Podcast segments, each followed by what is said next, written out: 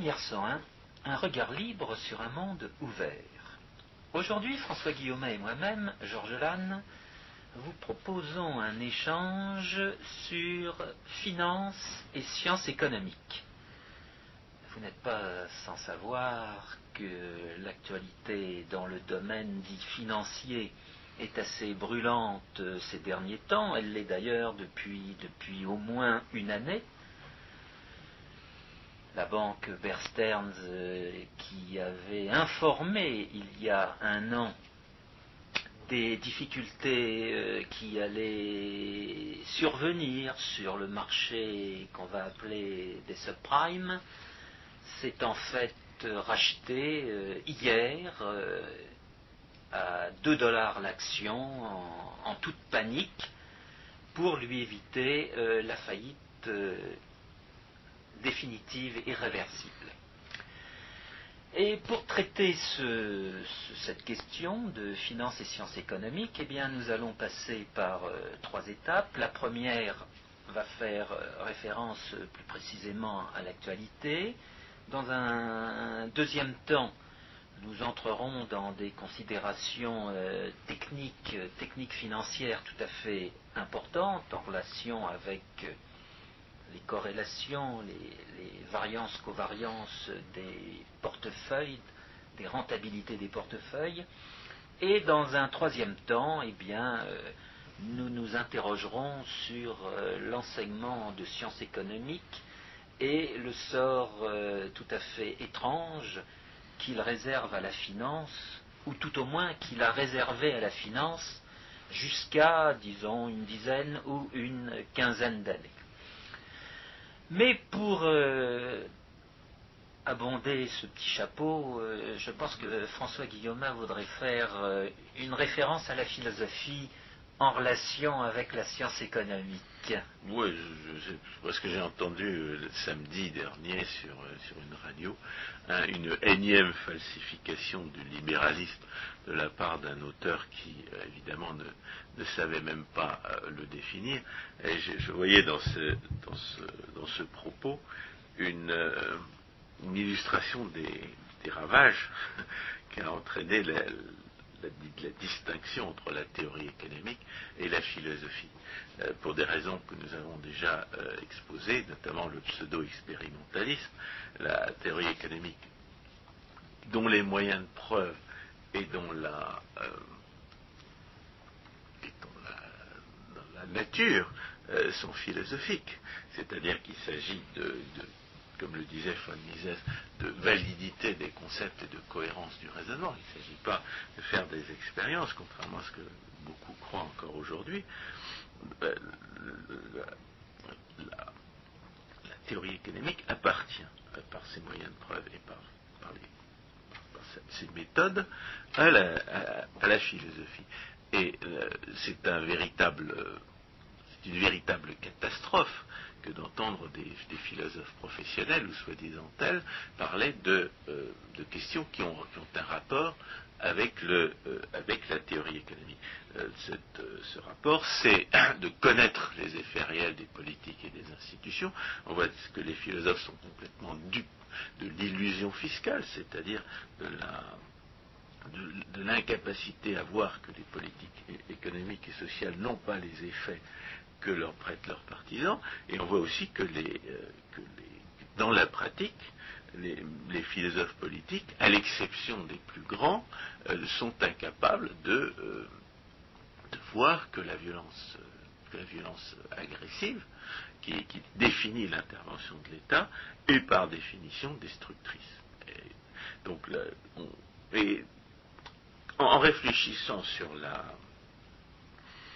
sur les événements, euh, sur la crise euh, sur les récente sur les marchés financiers, je me suis dit, euh, j'ai finalement compris qu'il y avait peut-être une analogie entre, la, entre ce divorce malencontreux entre la philosophie et la théorie économique et l'incompréhension que certains financiers apparemment manifestent vis-à-vis de certains risques euh, que les économistes bien formés euh, non seulement euh, tiennent pour allant de soi, mais avait, signalé déjà depuis au moins un an et demi.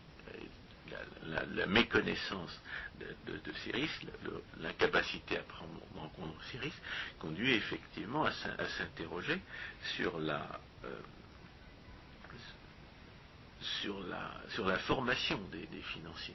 Est-ce que les financiers euh, comprennent assez bien la théorie économique pour que les, euh, pour que les, les, risques qui se sont réalisés à l'occasion euh, de la crise actuelle ne leur aient pas échappé?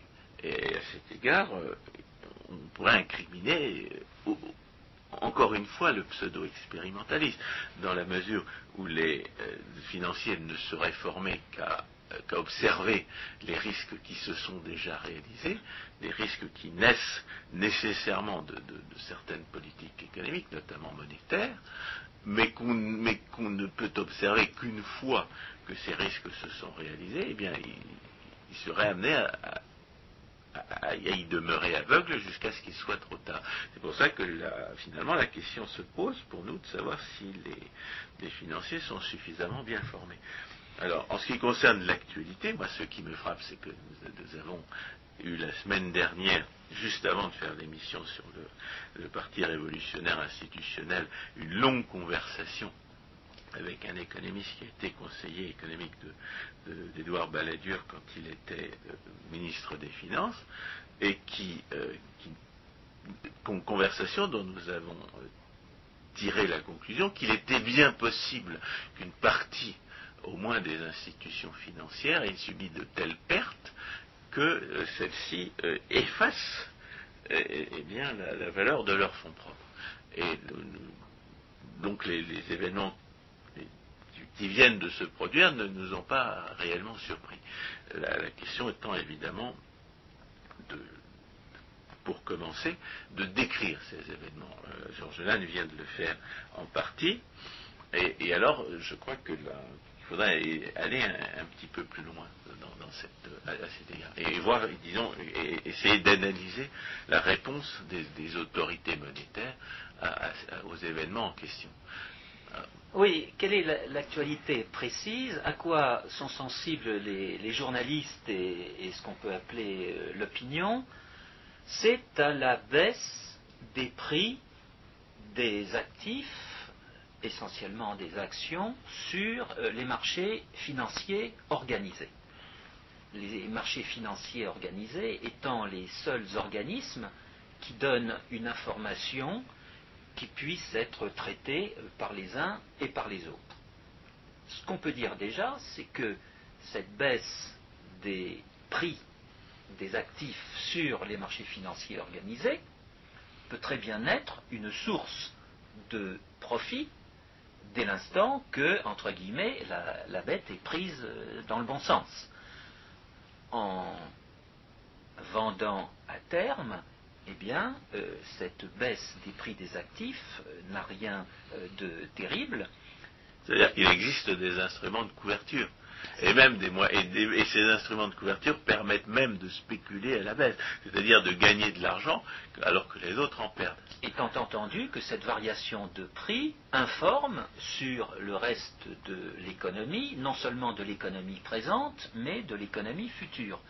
Ces variations de prix prenant en compte les évolutions qui sont anticipées par euh, les firmes dont les actions sont cotées sur ces marchés Il semble que les anticipations soient, assez, les anticipations en question soient assez incertaines, parce que à la baisse euh, a succédé une, remontée, et de sorte que la, question se pose, qui se pose est de savoir si les pertes qu'ont subies les organismes financiers du fait de, ce qu'on a appelé la crise des subprimes a été correctement euh, traduite par les prix du marché. Et là, il semble qu'il y ait une surprise sur la, sur la, sur la valeur des entreprises, dont, la discussion d'il y a une semaine euh, donnait à penser que peut-être euh, que ces pertes avaient effacé la valeur nette de certaines entreprises financières. La, question est de savoir si euh, ces pertes euh, sont des pertes euh, définitive. La question est de savoir, c'est la distinction entre crise de liquidité et crise de solvabilité. La question est de savoir si ces pertes, pour qui ces, pertes sont, des pertes, c'est-à-dire qui va être appauvri par les pertes en question et, comment, les banques centrales euh, interviennent pour pour limiter l'ampleur de ces pertes. Alors la première question que, je pourrais poser éventuellement à Georges Alain, c'est concerne la distinction entre liquidité et solvabilité, dans la mesure où la, euh, les pertes que subissent certaines institutions financières les conduisent à moins prêter, ce qui est un, phénomène, à, des, entreprises qui euh, autrement euh, seraient, seraient saines, la, crise de liquidité consiste dans le, fait que les entreprises qui autrement seraient celles vont être brusquement privées des moyens de faire face à leurs échéances, alors qu'elles euh, elles, n'ont euh, pas, pris de risques excessifs, et, alors que si elles pouvaient trouver les moyens de se financer euh, comme, par le passé, eh bien elles, n'aurait pas de, perte à craindre. Donc la, première, euh, réaction des banques centrales, c'est de donner à ces entreprises a priori euh, saines les moyens de continuer leur, activité alors que leurs prêteurs euh, habituels sont en difficulté. Oui, mais avant d'envisager cette question, il faut en, situer les organisations les unes par rapport aux autres. L'indicateur fondamental, ce sont les marchés financiers organisés, ce qu'on appelle euh, les bourses, ce qu'on appelait dans le passé les bourses, et euh, il convient de distinguer euh, ces marchés financiers organisés des marchés financiers sur lesquels interviennent les intermédiaires financiers, qu'ils soient bancaires ou non bancaires, qui prêtent euh, soit à des homologues, soit à des, euh, épargnants, euh, des épargnants, oui, investisseurs de dernier ressort, et qui vont constituer soit des marchés organisés, soit des marchés de gré à gré. Autrement dit. quelle, est, la, pertinence de cette distinction pour, les, problèmes de régulation auxquels nous sommes confrontés Eh bien, la pertinence est en relation avec l'information qui est donnée. Sur un marché organisé, il y a une information qui est donnée, et qui est donnée soit par les prix qui sont cotés, soit par les taux d'intérêt qui sont cotés. D'autre part, sur ces marchés organisés interviennent des contrats standardisés qui permettent aux observateurs de ne pas se poser de questions particulières sur les produits en question. En revanche. C'est-à-dire qu'ils savent ce qu'ils achètent et ils Exactement. Mais est-ce que c'est tellement évident que ça Parce que quand on, euh, disons, quand, on négocie un marché de gré à gré, eh bien, on est amené à réfléchir sur ce qu'on va acheter ou sur ce qu'on va vendre. Tandis que sur, le, sur des marchés organisés, il y a des, ce sont des produits standards. Ce sont des produits standards. donc on ne négocie pas. Donc on n'est pas forcément aussi bien informé sur ce qu'on achète et sur ce qu'on vend. Si on négocie, on négocie euh, le produit en question, étant entendu. D'un autre côté, on sait ce que les autres font. On sait ce que les autres font. On négocie un produit parfaitement déterminé et qui est déterminé en particulier en relation avec le risque de gain ou le risque de perte à quoi on s'expose euh, quand on traite ce produit. Autrement dit, sur un marché organisé, vous avez un département dit de compensation, et ce département de compensation va euh, faire en sorte que euh, le risque que vous avez pris en achetant ou en vendant le produit reste toujours le même. Est-ce qu'on peut, donner des exemples de où le cas où cette distinction aurait, conduit à une surestimation ou sous-estimation du risque, c'est-à-dire que, la, de sorte que s'apercevant brusquement de cette sous-estimation, de cette surestimation, le marché euh, subisse une, correction brutale Eh bien, je crois que cette surestimation ou cette sous-estimation procède non pas des marchés organisés, mais procède des marchés de gré à gré. Donc ce serait sur les marchés de gré à gré, c'est-à-dire là où la définition des, euh, des titres financiers n'est pas standardisée, qu'on ne saurait pas très bien euh, ou, soit ce que les autres font, soit ce, qu'on a acheté ou vendu. C'est le propre des marchés de gré à gré de proposer euh, des, contrats non standardisés. Il se trouve que les parties contractantes vont s'entendre sur des règles. Mais est-ce qu'on a, est a, un exemple euh, de, un exemple de contrat spécifique qui aurait conduit à un événement particulier bah, Par exemple, les contrats de subprime les contrats Alors les contrats de subprime, c'était des, contrats de gré à gré? Ah ben bien sûr. D'accord. Il n'y a pas de marché organisé sur les contrats de subprime. Les contrats de subprime sont considérés dans leur principe comme une innovation financière. Maintenant, à chaque euh, banque et à chaque emprunteur de s'entendre sur les conditions euh, de ce contrat. Par exemple, on s'entendra sur la durée préliminaire du contrat pendant laquelle l'emprunteur ne commencera pas à rembourser le, principal du contrat et ne fera que des versements d'intérêt. ce, qui, semble évidemment, évident pour ce, type de contrat, c'est que ceux qui les ont, euh, ceux qui les ont fabriqués ne comprenaient pas forcément que les conditions exceptionnellement favorables auxquelles les emprunteurs pouvaient emprunter et la, valeur du, patrimoine immobilier qui leur servait de garantie euh, étaient l'un et l'autre la, conséquence d'une politique monétaire qui ne pouvait pas durer, d'une politique monétaire expansionniste, d'une politique monétaire de taux d'intérêt euh, bas, qui, allait forcément prendre fin. Et qui, semble que donc que les gens qui ont, euh, euh, constitué ces contrats ne comprenaient pas qu'un jour une partie des emprunteurs, du, fait, du fait qu'un jour la, politique monétaire deviendrait plus restrictive, que les taux d'intérêt allaient augmenter, que de ce fait une partie des emprunteurs aurait des difficultés à payer à honorer les engagements qu'ils avaient pris, et qu'en même temps la valeur de, leur garantie baisserait, de sorte que le risque était plus important qu'il n'y paraissait dans les conditions euh, auxquelles ces, contrats avaient été passés, étant donné que la garantie elle-même euh, risquait de diminuer en même temps que la capacité de remboursement des emprunteurs.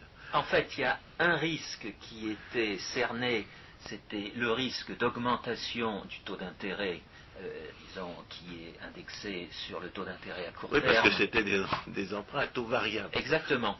Donc, indexé sur le taux d'intérêt à court terme. Ce qui voulait dire que si le taux d'intérêt à court terme augmentait, eh bien, eh bien, les remboursements euh, augmenteraient aussi. Et dans la, brochure euh, de ces contrats de subprime qui étaient mis à disposition des emprunteurs, ce, cas était évoqué. Et il n'y avait pas, normalement, l'emprunteur ne devait pas être surpris, il était même mis en garde par des brochures qui ont été, qui ont été comment dire, imprimées et, distribuées par le Fed. Mais il y a un autre risque, parallèlement, euh, qui a été laissé de côté, c'est le risque que euh, le prix de l'immobilier qui intervenait en garantie euh, puisse baisser. Et là, c'est ce qu'on est obligé, de dire, c'est que tous les économistes n'ont pas appris l'existence de ce risque. Nous, en tant qu'économistes autrichiens, nous savons ce que c'est que l'inflation des actifs, concept qui a été quand même euh, reconnu dans les années 80 à, l'occasion des, problèmes que le Japon a, connus. Mais euh, nous sommes devenus économistes autrichiens du fait de nos lectures. On ne nous a jamais appris à être économistes autrichiens. L'inflation des actifs et, la, compréhension du phénomène, c'est quelque chose qui a, parcouru les journaux, mais qui n'est pas forcément encore enseigné dans les, universités. Et, la, question se va, donc se poser de savoir pourquoi on n'enseigne pas en, sciences économiques des, euh, relations de cause à effet qui affectent les marchés financiers et, dont qui intéressent au premier chef les financiers, puisque la, puisque la réalisation du risque qui est associé peut leur faire gagner ou perdre de l'argent. Eh bien, la phrase rituelle consiste à dire, dans un souci de simplification, on va faire abstraction euh, de l'incertitude, on va faire abstraction du risque, et on va s'intéresser. Mais ça, je c'est plutôt, c'est plutôt euh, pour, discuter des rapports entre, entre la, théorie économique et la finance que, qu'on va avoir l'occasion de parler de cette question. Je, pense que le, plus important pour, expliquer les, euh, les, problèmes spécifiques de la finance, qui fait l'objet de cette, de cette, de cette partie-là, c'est de comprendre que, les, que ce que les financiers doivent rechercher, ce sont des, ce sont des relations de cause à effet, des, relations de cause à effet qui se traduisent dans la, euh,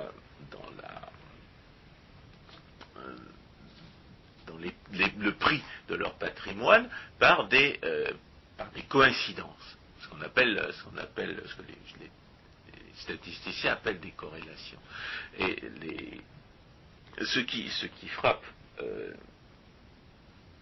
quand on cherche à raisonner sur la manière de gagner de l'argent sur un marché financier, c'est que les statisticiens, ou en tout cas les ingénieurs qui font de la, recherche sur les, euh, sur les signaux de prix du marché, doivent être à la recherche de ces corrélations.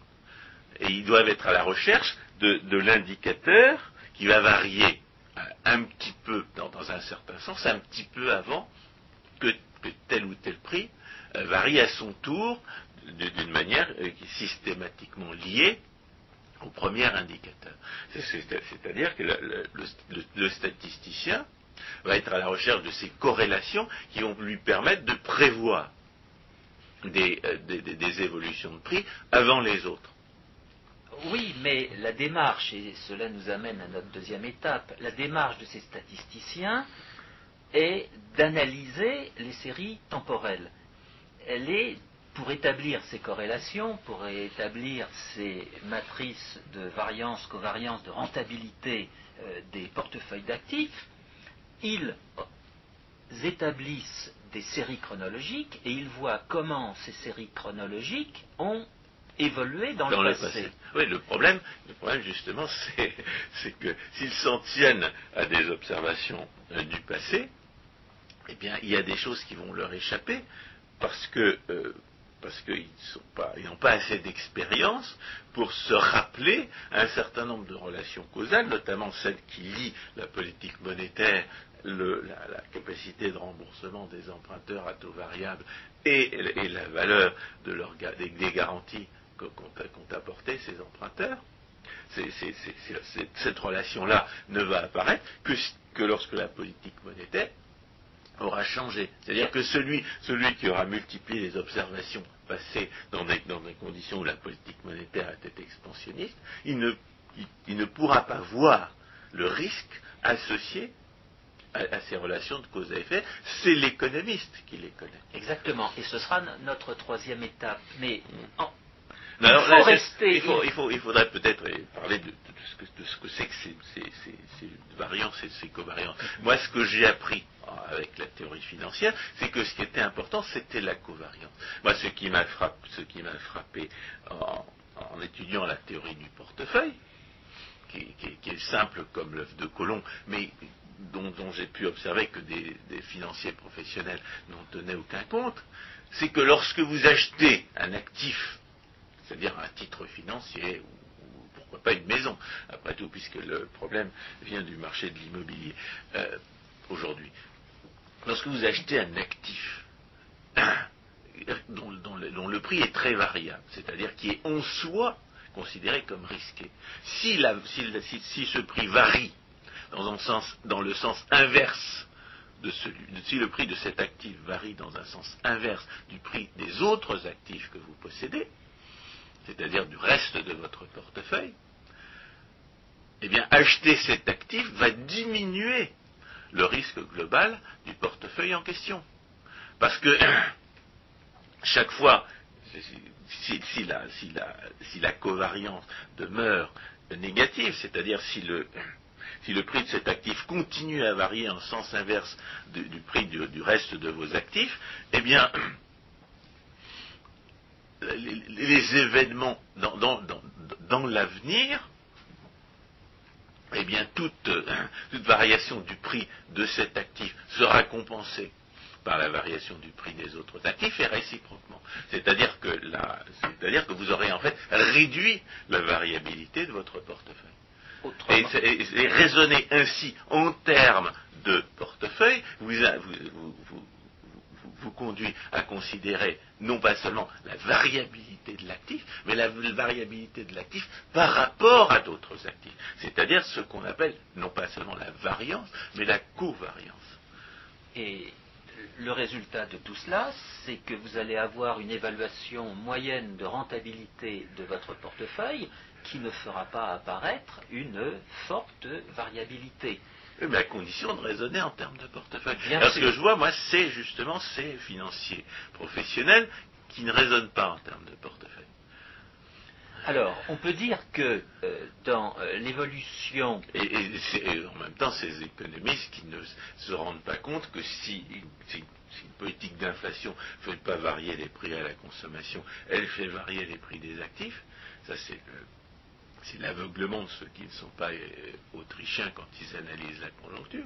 Et il y a aussi des économistes qui ne se rendent pas compte que si, une politique d'inflation ne fait pas monter le prix des, actions sur les marchés organisés, eh bien, elle peut très bien gonfler artificiellement les prix des autres actifs, tels que, les, matières premières ou, les, ou, les, biens immobiliers.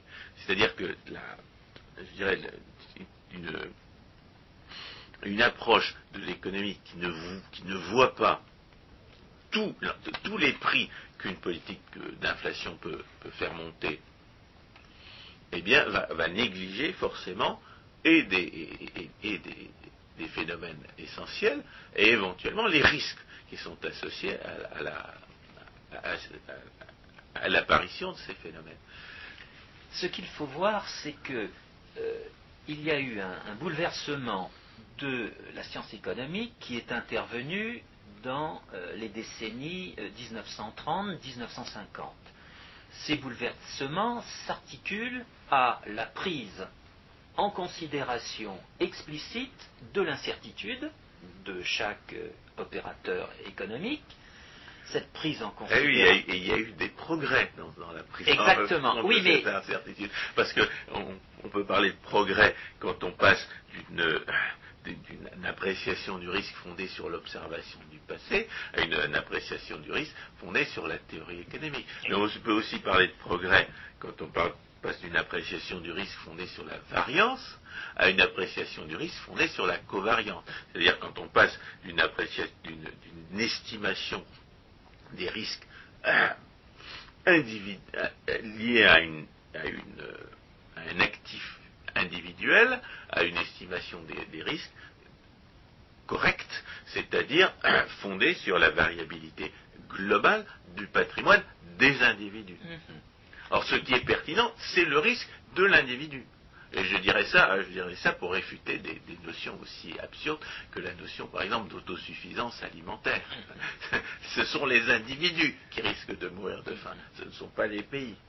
Donc, il, est donc particulièrement pertinent, aussi bien du point de vue de la théorie économique que du point de vue de la pratique financière, de se rappeler que ce sont des propriétaires qui subissent des risques et que c'est sur la, totalité de leur propriété que pèse le risque en question. Et, ça, on est bien obligé de dire que c'est un progrès récent de la théorie financière que d'en tenir compte. Exactement. Et ce progrès récent est justement euh, obscurci par euh, l'utilisation euh, du mot risque en permanence, en toute rigueur, en toute rigueur. Ce sont les individus qui sont incertains sur le patrimoine euh, qu'il possède, sur le patrimoine de Le, droit de le risque propriété. n'existe pas en soi. Le risque n'existe Le pas en risque soi. n'existe que pour des propriétaires. Exactement. Et il, il n'existe que pour des propriétaires qui anticipent sur l'avenir, qui espèrent avec incertitude euh, que leur patrimoine ait telle ou telle euh, valeur et telle ou telle euh, composition.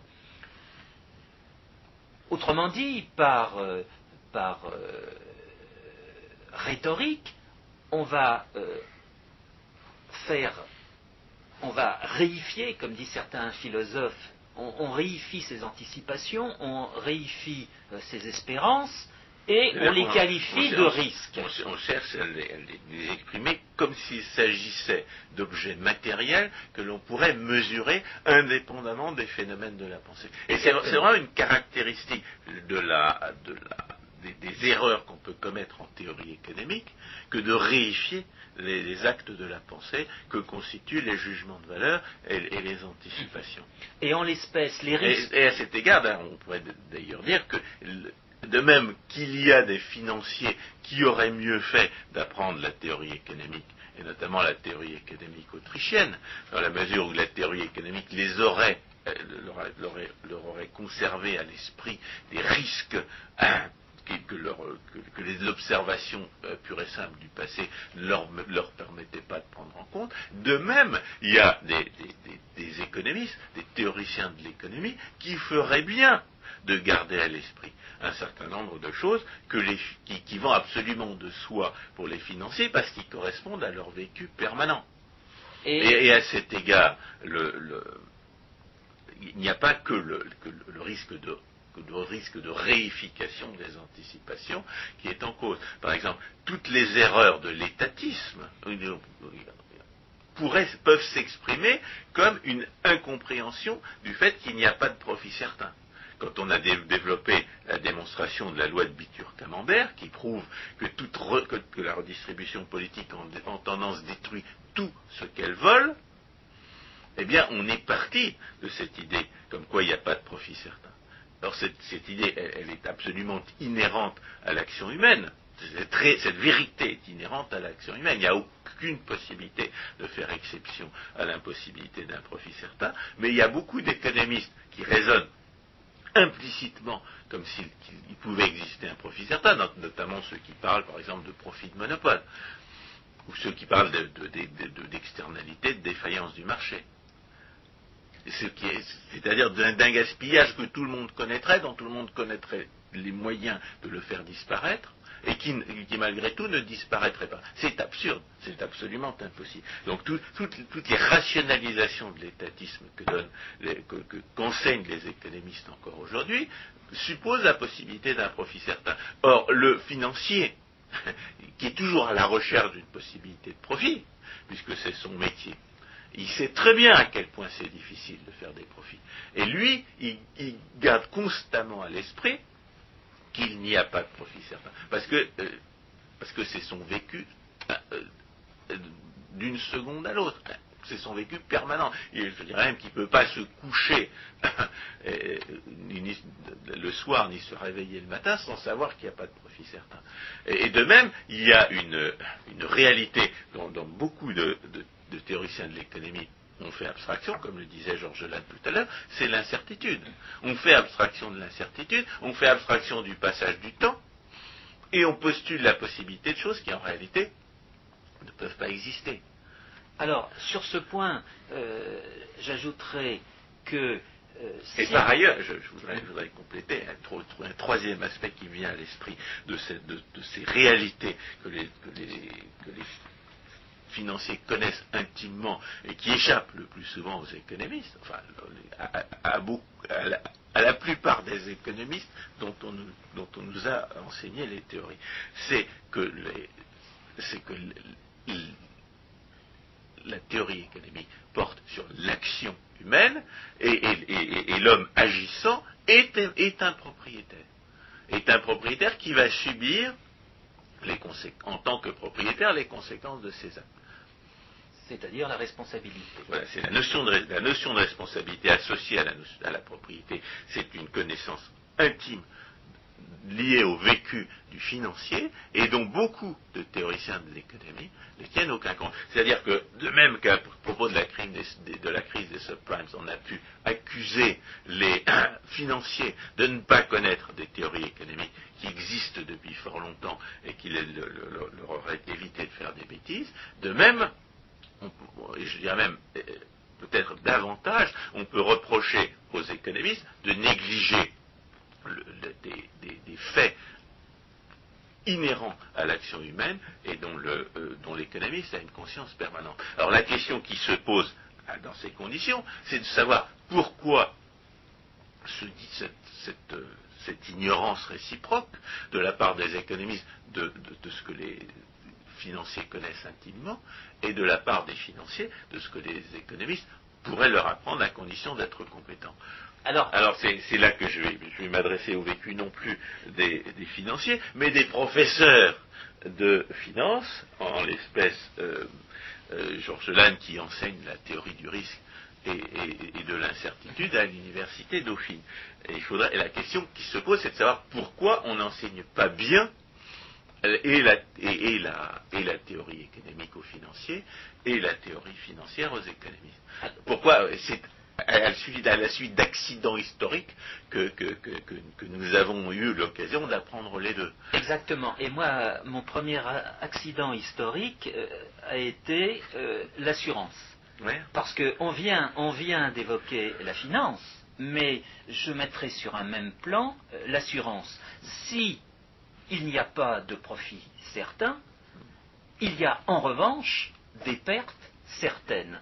Et les pertes certaines sont réalisées grâce à l'activité de l'assurance. L'assureur a comme originalité, en rassemblant des populations de pertes attendues avec incertitude, de pouvoir euh, déterminer une perte moyenne pour la population de ces pertes attendues avec incertitude. Ce qu'on appelle dans le langage de l'assurance depuis le XIXe siècle des risques. Le mot risque procède de la théorie de l'assurance. Et ce n'est que dans, cette, euh, dans ces décennies 1930-1950 que le mot risque a été impulsé dans la théorie économique euh, par Keynes. Le cas échéant, il a été employé par euh, les économistes autrichiens qui ont préféré utiliser le mot incertitude et sous une forme, disons, opératoire mathématique, le mot risque va intervenir avec Markowitz et euh, les économistes de la théorie des choix de portefeuille dans la décennie 50. il, faut, il faut préciser ce que le service que permet que la, l'assurance permet de rendre, c'est de transformer la, faible probabilité d'un gros risque en grosse probabilité d'un petit, la faible probabilité d'une grosse perte en grosse probabilité d'une petite perte. Étant donné une population, étant donné une population. Oui, mais ça c'est le problème de l'assureur. Le problème de celui qui s'adresse à l'assureur, c'est d'éviter des pertes catastrophiques pour lui en les échangeant contre une petite perte qui sera quasiment certaine. Exact. C'est-à-dire de payer de, l'argent qui est, euh, qui, est, qui, est quasiment une dépense, qui est une dépense certaine pour lui, pour s'épargner les conséquences d'une perte catastrophique. Autrement dit, il possède un mal qui est la perte qu'il attend avec incertitude, et il vend à l'assureur son mal et il vend euh, ce mal au, prix de ce qu'on appelle la prime d'assurance, qui doit être considérée comme... Euh, le... Alors Markowitz, qu'est-ce qu'il a inventé? Alors justement, Markowitz va transposer d'une certaine façon euh, la démarche traditionnelle des assureurs, qui constituent des populations de risque, il la transpose à des populations d'actifs, dont la rentabilité est incertaine. Et il fait apparaître que les investisseurs ont la possibilité, au travers de euh, portefeuilles diversifiés d'actifs. Ce qu'on appelle la mutualisation. euh, si ce n'est si que euh, l'investisseur est tout seul et il a en face de lui la possibilité de se constituer une, un ensemble euh, d'actifs, euh, on ne peut pas utiliser véritablement le mot mutualisation. La mutualisation, c'est l'assurance qui va faire intervenir des individus différents. des Alors c'est la di- diversification. C'est ça, c'est exactement cela. La diversification, ça consiste à rassembler des risques qui individuellement ont, ont une, certaine, ont une certaine nature, sont plus ou moins grands, pour, tr- pour, trans- pour, pour, pour, euh, concevoir le risque global de la, de- de- du patrimoine des individus comme la, comme la conséquence de, l'interaction entre ces différents risques. Exactement. Et notamment de la covariance entre ces différents. Étant donné que ces risques ne varient pas de la même façon, leur- leur- leur- leur- leur- il vaut mieux, si si vous achetez un petit peu de chacun de ces, de- de- de ces actifs, et si vous les rassemblez dans un patrimoine commun, ça réduit le risque global. Et de même, si vous achetez un, un- un actif dont la- dont- qui, qui varie dans un sens inverse de votre patrimoine, vous réduisez aussi le risque global de votre patrimoine. Et c'est ce, raisonnement en termes de patrimoine dont j'ai découvert avec une certaine surprise qui n'était pas aussi développé, il n'était pas aussi répandu que cela parmi les financiers. Autre raison, parce que on fait abstraction des droits de propriété.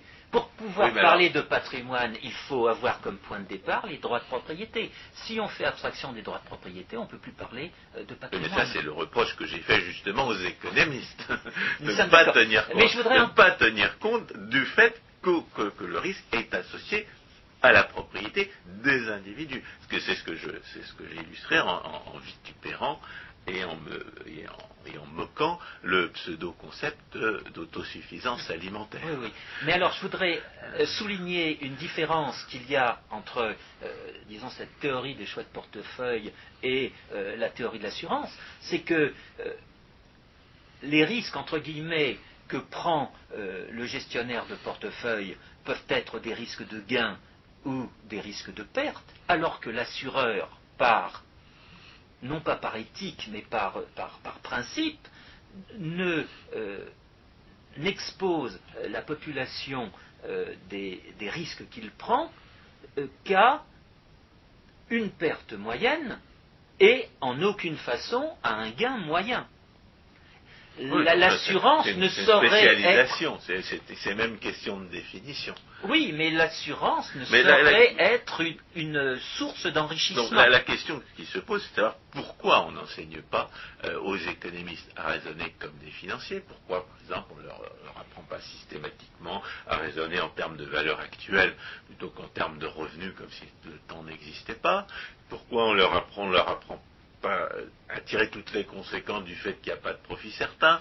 Pourquoi on, le- leur, on- leur apprend pas ce que savent les financiers? Pourquoi aux financiers, finalement, non seulement on n'apprend pas une théorie économique qui leur aurait permis de, voir des risques euh, comme le nez au milieu de la figure, et pourquoi on leur apprend même pas la théorie financière qui, euh, les conduirait euh, spontanément à raisonner en- en termes de portefeuille, alors que certains d'entre eux ne le font pas. Alors moi, ce que j'avais, l'impression que j'avais eue, c'est que il y a, y a de tels progrès dans la, compréhension de la, finance, et aussi des progrès dans la fabrication des, instruments financiers, des, titres financiers, à partir de ces avancées théoriques, qu'une bonne partie des professionnels de la finance ne comprennent pas euh, ce qu'ils achètent et ce qu'ils vendent. On avait fait la remarque euh, la, semaine dernière en parlant de, la conjoncture et de, l'état des, bilans des, des- euh, des institutions financières, mais là, ça, ça correspond à ce que Georges Lannes enseigne à ses étudiants. Il, il leur dit, vous allez être l'interlocuteur, vous devriez, vous devriez être l'interlocuteur privilégié des, euh, des juristes, des, euh, des- des- des- des mathématiciens, statisticiens, des- informaticiens, parce qu'aujourd'hui l'économiste a des euh, lueurs, plus Oui, mais à que des lueurs. à condition d'être correctement formé. Alors la question est de savoir si- pourquoi dans les entreprises on ne, euh, on- les économistes ne jouent pas suffisamment ce rôle-là et pourquoi dans les universités les économistes ne sont pas suffisamment formés à la théorie financière, puisque c'est par accident que, nous l'avons euh, que nous l'avons appris nous l'avons apprise l'un et l'autre. Oui, mais c'est qu'il y a aussi un problème sur le financier lui-même. On ne l'a pas évoqué jusqu'à présent. Il faut en dire un mot.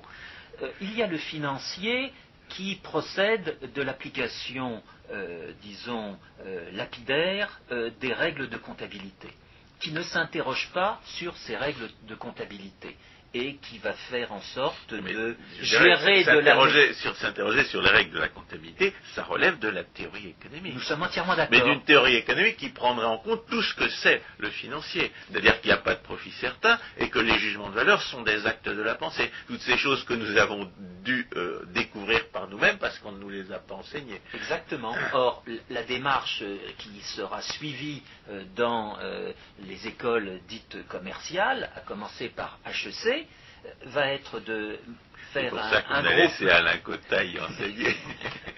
va consister à faire un, gros plan sur la comptabilité. Les règles de comptabilité seront parfaitement connues, mais il n'y aura aucune interrogation sur, euh, disons, leur point de départ, leur raison. Est-ce qu'on ne décrit pas là comme un phénomène du passé? Ah non, j'en suis convaincu. Les premiers dépassés aujourd'hui, ce sont les directeurs financiers. Ça, je suis désolé.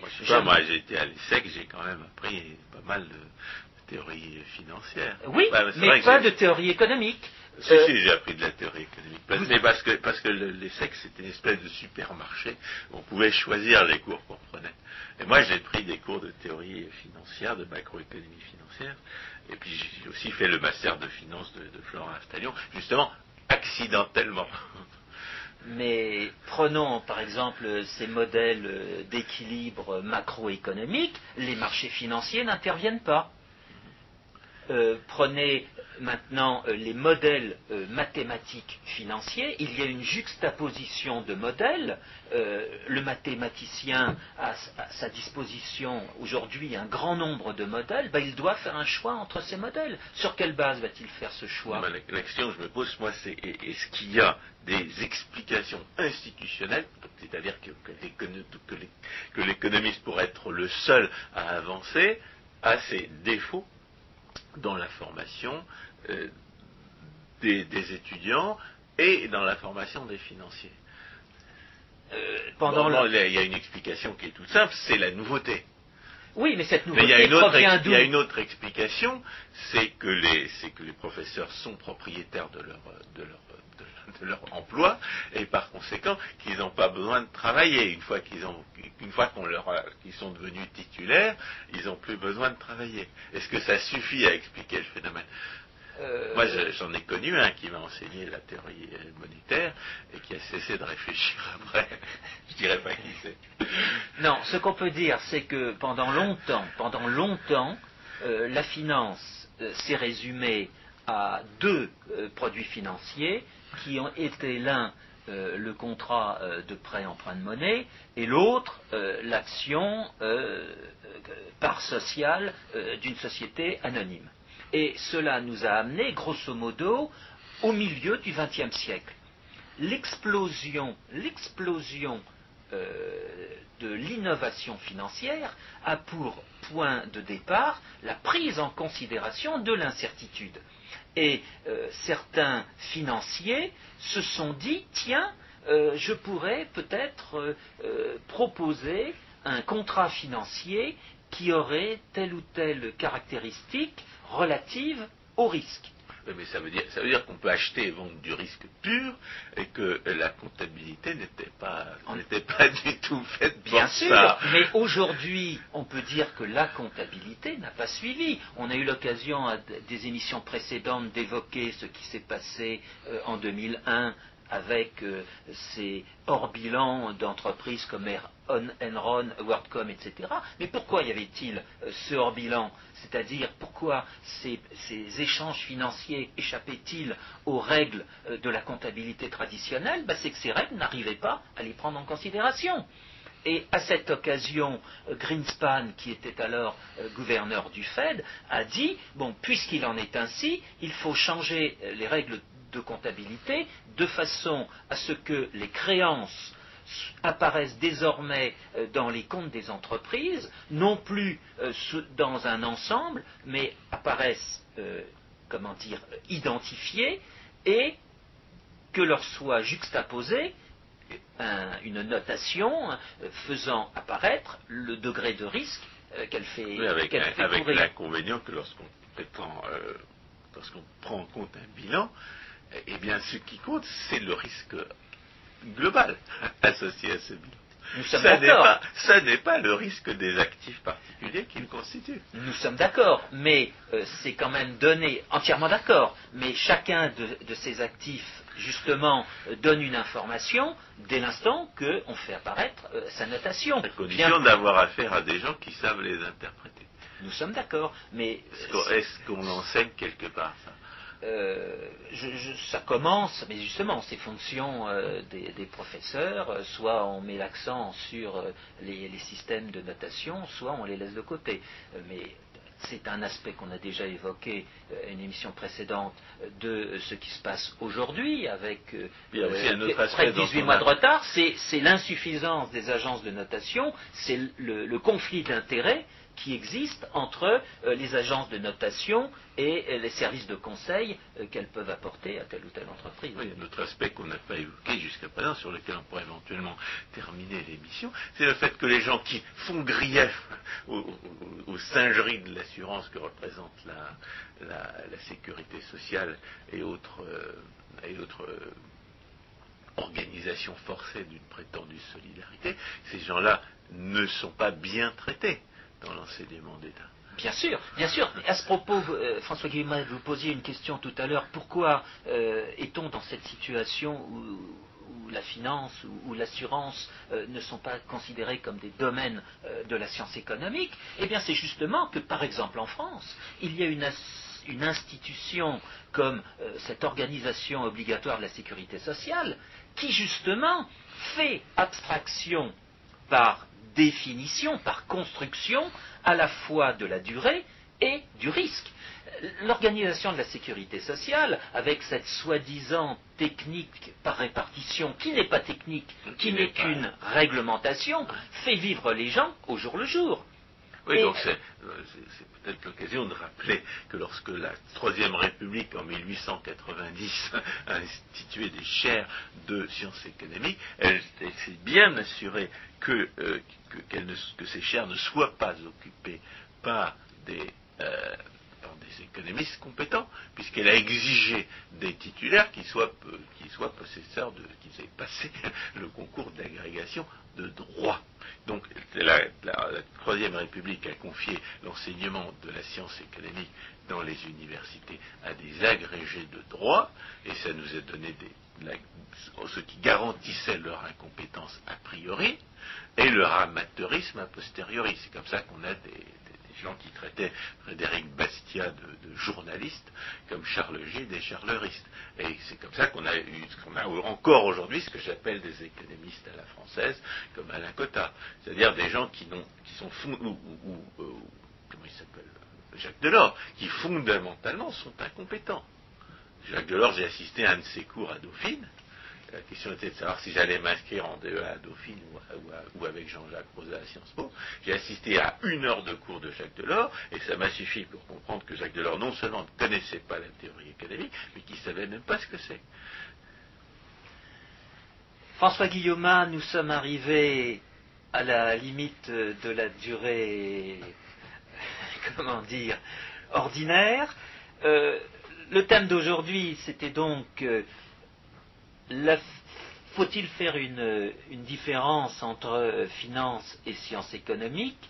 Euh, Nous avons évoqué tous les inconvénients à faire euh, une différence. De fait, cette différence est absurde. Mais pratiquement, elle existe. Elle existe. Alors, si on, l'admet, il faut envisager que la finance est un domaine de la science économique. En aucune façon, la finance est hors des sciences économiques. La finance, comme l'assurance, sont des domaines de la science économique. Il faudrait revenir à l'époque de la Renaissance, où on pouvait être à la fois mathématicien, médecin et économiste.